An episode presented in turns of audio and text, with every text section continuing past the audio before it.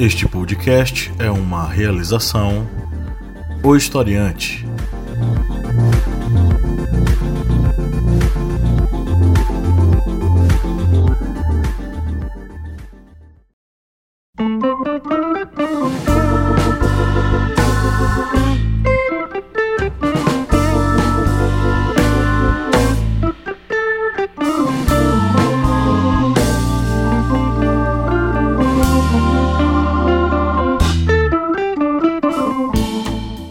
Ouvintes! Bem-vindos mais uma vez ao podcast do Historiante, o seu podcast sobre as ciências humanas. Sempre aqui com a missão de trocar uma ideia sobre vários assuntos. E esse é o programa Minipédia, é o programa onde nós trabalhamos mais a fundo alguns conceitos da história e das ciências humanas como um todo. Eu sou o professor Pablo Magalhães e do outro lado do computador, em tempos de pandemia, está o senhor Kleber Roberto. E aí, pessoal, beleza? Bom, estamos aqui mais uma vez para mais uma missão interessante e bacana, né, Kleber? Isso mesmo, vamos dar uma continuidade naquele tema da última minipédia que nós falamos sobre o colonialismo e vamos agora para uma segunda parte, o que seria o neocolonialismo. E dessa vez é um colonialismo, digamos, mais brutal e mais mercantilista, digamos, porque não era uma busca apenas por riquezas, era busca também por mercados consumidores. Isso mesmo. Em 26 de fevereiro de 1885, quando a Conferência de Berlim foi encerrada, o destino da África estava definido para as próximas décadas. Mas a gente vai entrar já já nesse conteúdo, porque a gente vai dar alguns recadinhos antes. Você que está nos ouvindo, curte nosso conteúdo, já pensou em ser um apoiador do historiante? Rapaz, é fácil, é simples e eu sei que um cara que sabe muito bem como fazer é o senhor Kleber Roberto. Você vai colaborar com o portal Historiante em todas as nossas, digamos, esse grande apanhado de redes de informação que vai de aplicativo, site, redes sociais. Tudo isso pode ser apoiado a partir de quatro reais lá no nosso apoia-se apoia.se barra historiante, você estará contribuindo com esse portal que divulga informações em história, filosofia, atualidades, em todas essas redes que vão desde o seu celular ao seu notebook, ao seu agregador de podcasts, ao seu canal no YouTube. Vá lá no Apoia-se e a partir de quatro reais você estará contribuindo com o historiante nessa missão de difundir conhecimentos. Pois é, acesse lá o nosso Apoia-se, faça o seu, a sua colaboração e desfrute aí das nossas recompensas, o nosso grupo secreto, muito conteúdo exclusivo para quem assina aí o nosso Apoia-se, além do fato de que você ainda pode é, cursar os nossos mini cursos exclusivos lá no, no grupo de apoiadores. Nós temos o mini curso A Escrita da História, que é focado aí nos principais autores, pesquisadores da historiografia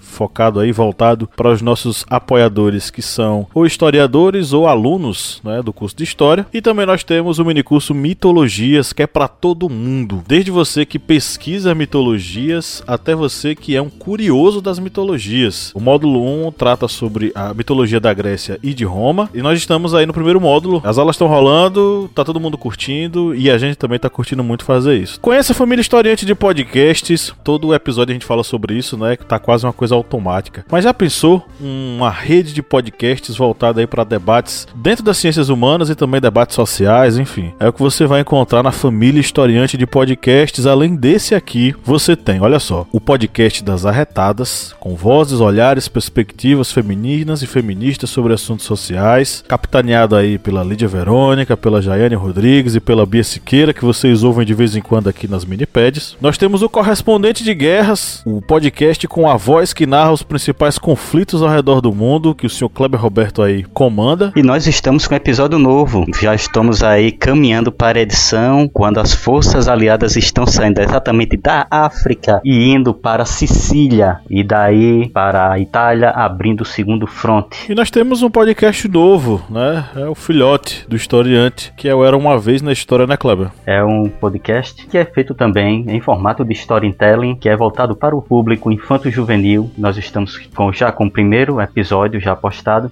Estamos preparando já uma sequência de episódios para você aí que tem filhos, sobrinhos, netos, afilhados, agregados, você pode pegar o nosso novo podcast, o Era uma vez na História, dar play nele lá no seu agregador de podcast ou então no site Historiante e curtir este primeiro episódio que é sobre o primeiro rei de Portugal, Dom Afonso Henriques. Baixe o nosso aplicativo, né? Se você está afim de estudar aí em tempos de pandemia em casa e tá sem como fazer isso, né? Sua internet assim não é tão potente, tão poderosa, eu tenho uma solução simples, rápida e bem levezinha para você, tá? Baixe o aplicativo do Historiante na Play Store, disponível para usuários Android, e estude as ciências humanas à distância de um clique, tá na palma da sua mão. Você vai ter lá aulas em áudio, simulados, cards de resumo resumo, apostilas e muita coisa bacana para você estudar e se aprofundar nas ciências humanas, tá? Baixe nosso aplicativo e tenha um mundo de conhecimento na palma da sua mão. Seja nosso aluno, matrículas abertas nos nossos cursos lá em nosso site, historiante.com.br. Nós oferecemos mini cursos online para você que está afim de se aprofundar em outras áreas ou se aprofundar nas áreas que você já estuda, né? Nós oferecemos lá cursos que vão desde o mini curso História Oral, Teoria e Métodos, passando pelo mini curso sobre a ditadura militar, os anos de chumbo no Brasil, chegando até as civilizações hidráulicas, Egito e Mesopotâmia, além de vários outros, todos minicursos de 30 horas acadêmicas, um prato cheio aí para você que quer se especializar e para os acadêmicos aí de plantão, horas acadêmicas, meus queridos, para vocês complementarem aí na faculdade de vocês, ministrados aqui por estes dois professores que toda semana ligam seus microfones para falar aqui para vocês. Então se matriculem, as matrículas elas são bem, bem, bem baratinha, R$ 59,90, tá? Então vá lá, se matricule, estude conosco no Historiante.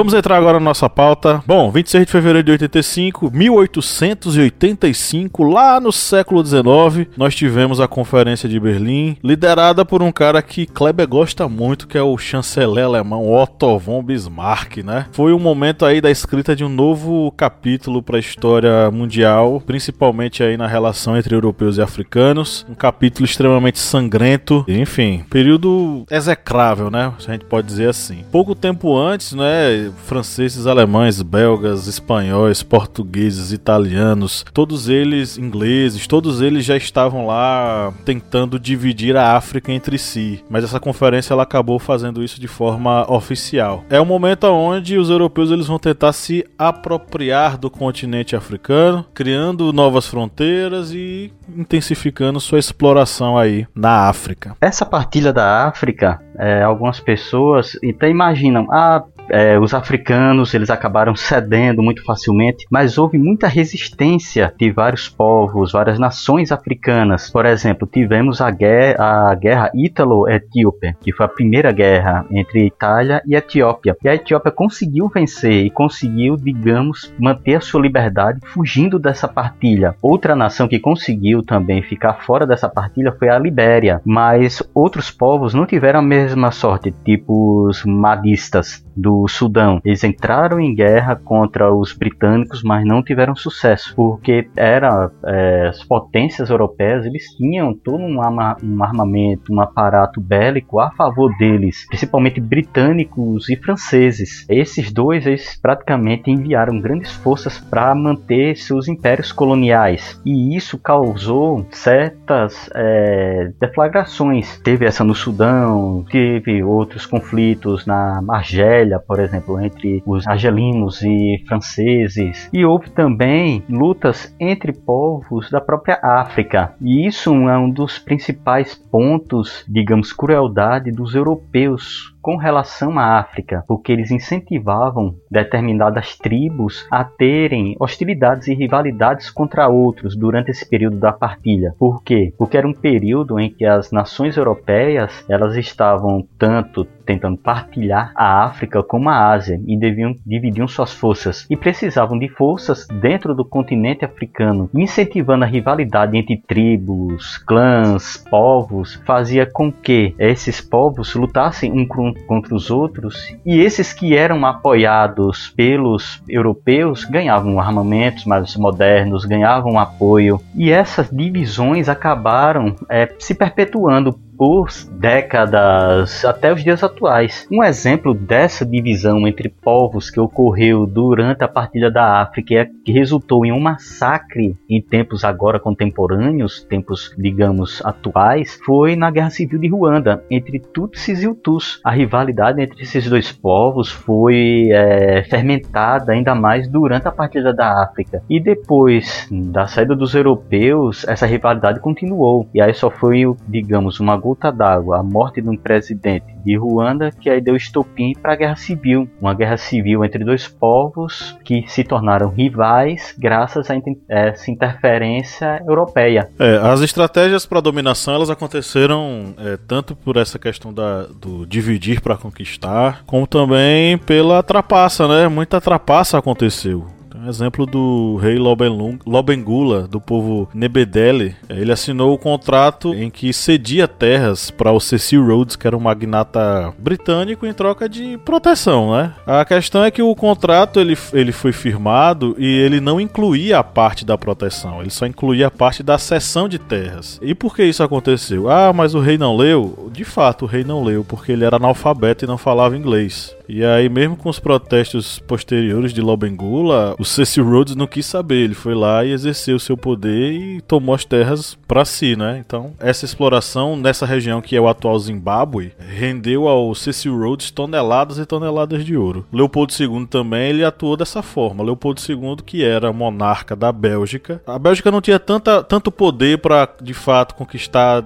é, dominar territórios na África. Então, ele criou uma estratégia. Ele começou a criar associações é, científicas ou humanitárias né, que tinham o objetivo de proteger territórios na região do Congo. Só que na verdade o que ele estava fazendo era construindo instituições para explorar a região do Congo e aí se estabelecer uma dominação com mão de ferro que durou muito tempo. Né. Então é, é, é, as, as estratégias de dominação que foram estabelecidas elas foram variadas. Foi desde tiro a o dividir para conquistar, como o Kleber falou, e também as trapaças que foram foram feitas os engodos que foram feitos, né? A conferência de Berlim que aconteceu, o papel dela foi delinear quais seriam as regras de ocupação. Ela não dividiu a África em blocos coloniais, mas admitiu princípios básicos, né, para que os europeus administrassem as atividades lá no continente africano, especificamente o comércio livre, enfim. E a ideia de luta contra a escravidão, né, e o reconhecimento do, desses territórios. Só que na verdade isso não aconteceu. Apesar dessa desse discurso bonitinho que a Inglaterra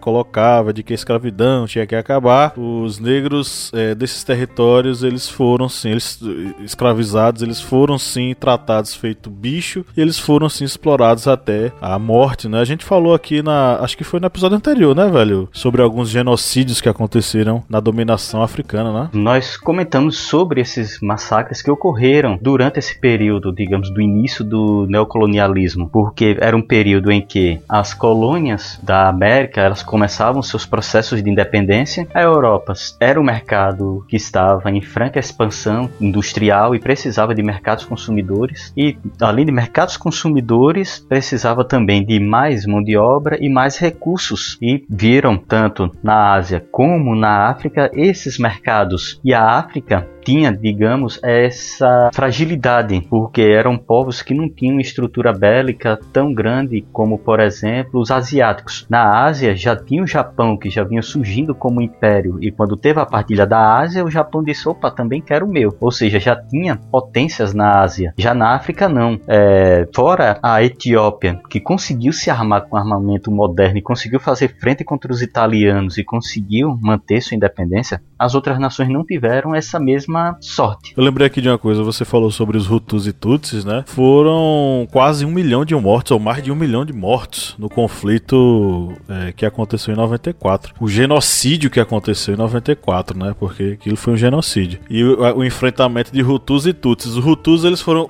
E, e, mesmo. É interessante notar que, mesmo na África, né? A ideia do embranquecimento foi utilizado. Quando os é, belgas dominaram aquela região, primeiro foram os alemães, depois os belgas, né? Os belgas escolheram os Tutsis como principais, né? Por causa da pele mais clara que os Tutsis tinham em relação aos Hutus. E aí quando a dominação belga acaba, os Hutus eles passam a ter mais poder do que os Tutsis. E aí começa todo esse imbróglio aí que rolou em Ruanda, né? Tem um filme muito bom é, chamado Sometimes in April, foi produzido pela HBO eu assisti já tem um tempinho já, mas é um filme muito sangrento, vamos dizer assim. Se não me engano, o nome em português, pelo menos aqui no Brasil, foi Abril Sangrento. Inclusive é um filme melhor do que o Hotel Ruanda. O Hotel Ruanda é um pouco viajadozinho, sabe? Um pouco romantizadozinho. As fronteiras territoriais, e era isso que eu queria falar, as fronteiras territoriais elas não respeitaram as divisões tribais que já existiam na África. As divisões territoriais elas fizeram é, uma utilização de latitude longitude de forma arbitrária, tomando como base, por exemplo, a, as fronteiras que os rios têm de cada espaço, de cada território. Aí o que aconteceu? 90% dessas fronteiras, elas não tinham absolutamente nada a ver com as questões étnicas na África. Até hoje, na verdade, os estados eles são divididos sem ter absolutamente nada a ver com as divisões tribais que já existiam lá. Ou seja, o europeu ele não respeitou isso. Então a gente vai ter aí a África hoje com vários problemas sociais em vários países, porque construíram-se países, eles ficaram independentes, né? Mas eles herdaram a divisão territorial da colônia e eles levaram também as questões étnicas adiante. Então, é por isso que hoje a gente ainda tem disputas de espaço de territórios de etnias entre etnias, porque elas foram obrigadas a viver em espaços juntos, né? E isso não existe. Essa é a grande questão, né? O europeu foi lá, dividiu do jeito que ele queria, explorou do jeito que ele queria, retirou as riquezas do jeito que ele queria, e quando ele foi embora, quando os estados africanos começaram a se tornar independentes, eles deixaram lá a semente da desgraça, que é o que, que foi o que, é, enfim, jogou o continente africano numa situação muito complicada e delicada até os dias de hoje. É, e muitos especialistas também defendem o seguinte, que devido a essa grande exploração que teve durante o período da partilha da África, o que ocorreu? Muitos recursos naturais que poderiam ser divididos entre as tribos e, digamos, manter, sustentar os povos, eles foram é, dilapidados demais. E por isso há muitos conflitos, porque esses recursos são tão escassos que os povos eles partiram para a luta para devido a esses poucos recursos. Exemplo disso, por exemplo, em Serra Leoa, que um dos poucos recursos que sobrou durante depois do período da partida da África foi diamantes. E essa luta não era questão ah, tem poderosos. Logicamente tinha senhores da guerra que comandavam o controle dos diamantes tudo, mas como era o único recurso que sobrou, era o recurso que ia ser disputado a todo custo pelas guerrilhas que estavam lutando. A mesma coisa ocorre em outros locais da África, devido a estarem dilapidados de riquezas. Qualquer coisa que venha a garantir algum lucro é disputado por guerrilhas, por tribos, por clãs, por governos a ferro e sangue, porque os europeus não deixaram nada. O que pôde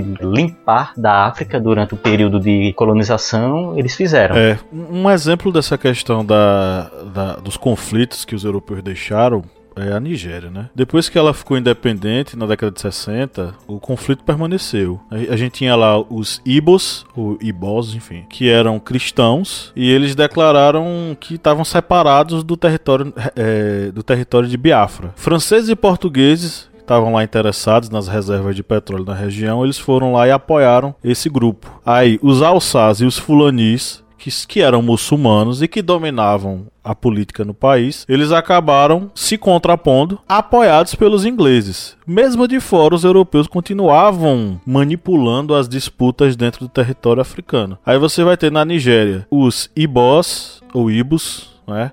e contra os Alsás e os Fulanis cristãos versus muçulmanos pelo domínio ou pela separação, ou enfim, do território nigeriano. Aí, o que é que vai acontecer disso? Guerra civil. Essa guerra civil quase matou um milhão de nigerianos e muitos deles, olha só o absurdo, morreram de fome, tá? Que os recursos do país eles acabaram sendo explorados a tal ponto que nem comida o povo tinha para, ah, enfim, se alimentar e sobreviver aos dias difíceis. Lembrei agora, bicho, de uma coisa. Um certo pastorzinho falou, você sabe quem é esse pastorzinho, né? Tô ligado quem é. Pois é, um certo pastorzinho, ele disse que tinha alguma coisa errada na África alguma coisa, alguma maldição, porque na África tudo de mal acontecia. Aí no mesmo, na mesma entrevista, um outro pastor, bem mais consciente, disse: Rapaz, o nome dessa maldição não seria branco europeu, não. Porque foi o branco europeu que destruiu o continente africano. O continente africano tinha reinos maravilhosos, riquíssimos, uma estrutura social invejável. Enfim, será que o branco europeu não foi essa maldição que você tá querendo falar, não? Então, velho, é, o que a gente pode dizer para quem tá ouvindo a gente é o seguinte: a partilha da África, a atuação dos europeus, dos brancos europeus, colonizadores, conduziram a África a um processo muito, mas muito é, triste de exploração. E esses países africanos, quando eles é, se viram livres dos europeus, a situação deles não melhorou, não, tá? O legado do mal que os europeus deixaram fizeram com que muitos desses países empobrecessem. E, infelizmente, é a situação que a gente tem até hoje por lá em vários países. É, foi uma situação em que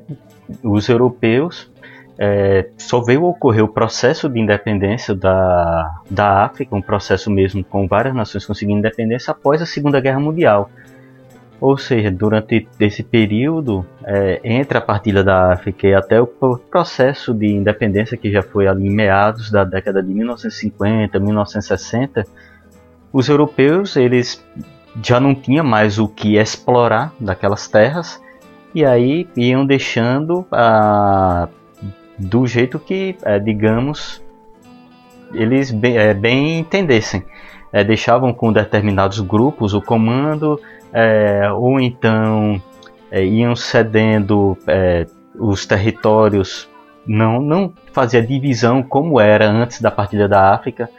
Tem o caso da Etiópia e Eritreia, que foi deixado tudo como Etiópia, que aí a Etiópia deixou de perder a sua independência após a Segunda Guerra Ítalo é, a Segunda Guerra Ítalo-Etíope, e aí já com Mussolini, e quando ele conquistou tudo, depois que os europeus saíram, é, deixou tudo, digamos, um balaio de gato naquela região, no, no Corno da África.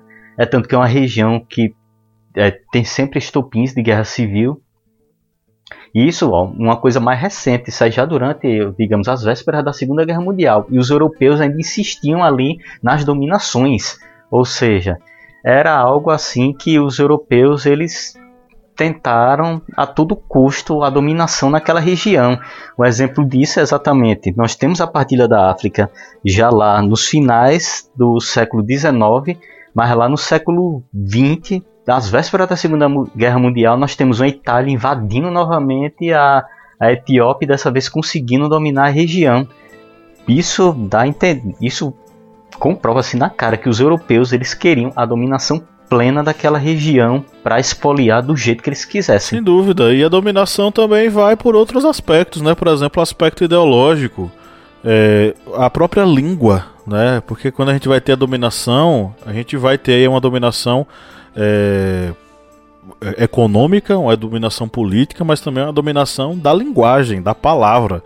Então, muitos europeus, quando chegavam aqui, eles escolhiam uma das línguas, porque a gente sabe que os territórios africanos eles são é, multiculturais, com várias, é, vários dialetos, os mais variados é, possíveis. E aí o colonizador europeu chega e vai, escolhe um dialeto, e esse dialeto, para todo o território que tem, sei lá, 100 dialetos, ele acaba criando uma elite que fala aquele dialeto e faz com que os outros sejam subjugados para que aprendam a falar essa linguagem, criando aí uma espécie de homogeneidade linguística e uma ortografia é, oficial. Então você vai ter aí, por exemplo, grupos étnicos que vão ser colocados como os principais, né? Mais aproximados dos colonizadores, e grupos étnicos que vão ser submetidos a essa dominação, que, que não, não falam a língua, por exemplo, escolhida. É, por exemplo, a questão da, da dos missionários que vão ser enviados, porque a dominação não é apenas na arma, na, na economia, a dominação também é a dominação religiosa. Aí os caras vêm, trazem a Bíblia, a Bíblia vai ser traduzida em qual linguagem? Na linguagem X, que um grupo fala. Esse grupo africano se torna uma espécie de elite, porque se aproximam mais dos europeus. E aí as outras, as outras tribos passam a ser, enfim, submetidas, subjugadas, porque não falam essa língua. E aí você vai ter o europeu criando toda uma relação desigual, racista, baseada naquilo que eles já têm na Europa. Eles exportam racismo, né? Eles exportam racismo no seio da sociedade africana através da dominação é, colonial. Eu lembrei agora de um filme muito, muito, muito bom é, produzido pelo cinema africano. É bom que a gente fale sobre isso aqui, porque a gente fala muito sobre cinema americano, brasileiro, europeu, mas tem um cinema africano, gente. Tem um filme que eu assisti muito, muito, muito bom chamado Chedo. Chedo é um filme que conta um pouquinho sobre um reino africano que está sofrendo a dominação europeia. A dominação é, europeia tanto é, na questão das armas quanto na questão ideológica, né, o caso do cristianismo, e a dominação muçulmana. O, o rei ele está tá sendo subjugado é, por conta da, dessa nova fé que chegou. E, enfim, o, o, o filme conta a história dessa, desses camponeses que resolveram se levantar e proteger a história local é, dessa dominação que estava chegando, dessa dessas culturas diferentes que estavam chegando e tentando destruir a cultura local e a religião local. É um filme muito bom. Se eu não me engano, o diretor chama-se Sembene Usmani. Eu conheci esse, esse filme através do professor Jacques Depelchan, lá do Congo, é, que estava passando um tempo lá no mestrado em História da Universidade Estadual de Feira de Santana. É um cara super gente fina. Se, sei lá, um dia ele estiver ouvindo esse podcast, o que eu acho muito difícil, um grande abraço, professor. É, mas é, é, descobri com ele uma coisa que até hoje eu levo, né? É, o cinema africano. Conheçam o cinema africano, ele é muito bom. É, ele vale a pena ser explorado.